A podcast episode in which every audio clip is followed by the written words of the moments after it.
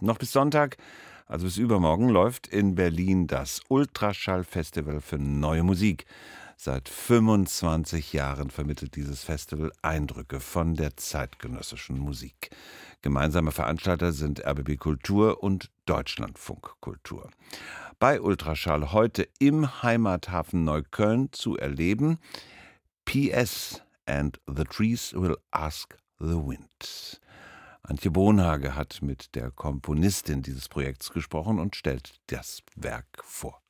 Es ist dunkel und absolut still. Ein schwacher Lichtstrahl erscheint auf einer Leinwand, eine Lichtspur. Plötzlich eine Explosion. Ein Schuss? Ein Feuerwerk? Lichtkegel wandern über den Fußboden, erinnern an das Licht von Taschenlampen in der Dunkelheit bei einer Suche. Die Lichtkegel blinken auf, verschwinden, blinken wieder auf, verschwinden. Vielleicht ein stummer Hilferuf? Dann erscheint auf der Leinwand helles Flimmern. Nein, es ist eine Jalousie. Grelles Sonnenlicht strahlt heraus oder drängt hinein. Dazu ein lautes Rauschen.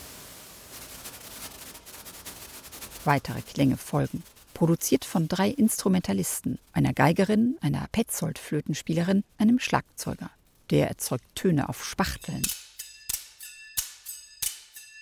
Diese Spachteln sind tatsächlich gestimmt. Die haben einen Grundton und man kann verschiedene Obertöne davon spielen. Also das heißt, es sind verschiedene Klänge, die ein Spachtel haben kann und wir haben aber mehrere Spachtel, ungefähr 30 im Stück. Sagt Elnas Seyedi.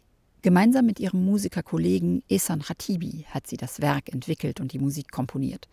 Eine audiovisuelle Komposition für außergewöhnliches Instrumentarium, Geige, Petzoldflöte und Objekte, wie eben die Spachtel.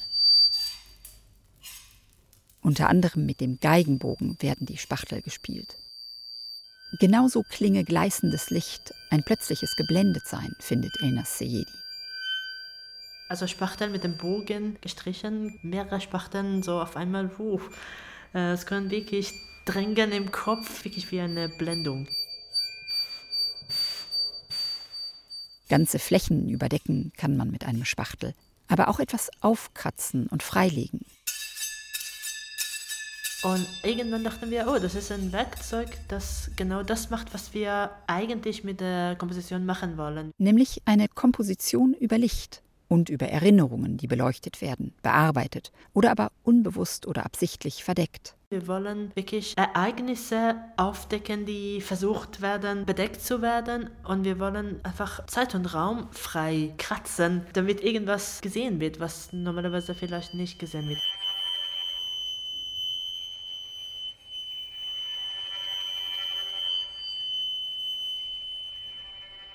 Dem Stück zugrunde liegt eine reale Erinnerung, eine Alltagskatastrophe aus Elnas Siedis Heimatland Iran.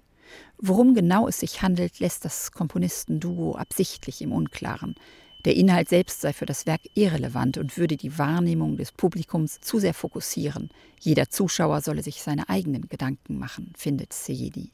Im Iran gäbe es viele Ereignisse, um die zwar jeder weiß, aber worüber niemand spricht. Das sei anders, als sie den Umgang mit Erinnerungen in Deutschland kennengelernt habe, sagt Elnas Seyedi. Generell war es für mich sehr interessant in Deutschland, überhaupt die Erinnerungskultur kennenzulernen, weil sowas gibt es nicht im Iran. Die Mächte, die gerade regieren, die wollen das nicht wirklich, aber es sind wirklich viele Sachen passiert, die in der kollektiven Erinnerung gibt, aber nicht wirklich in der Öffentlichkeit. Und wie man öffentlich damit umgeht in Deutschland, hat mich wirklich fasziniert.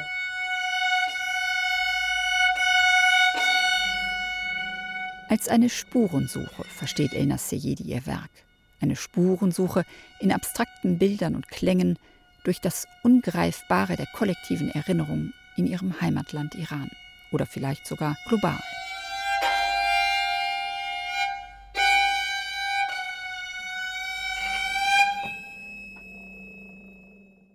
Ultraschall, das unser Festival für neue Musik noch bis Sonntag. Was, wann, wie, wo? Wir sagen es Ihnen auf unserer Website rbbkultur.de.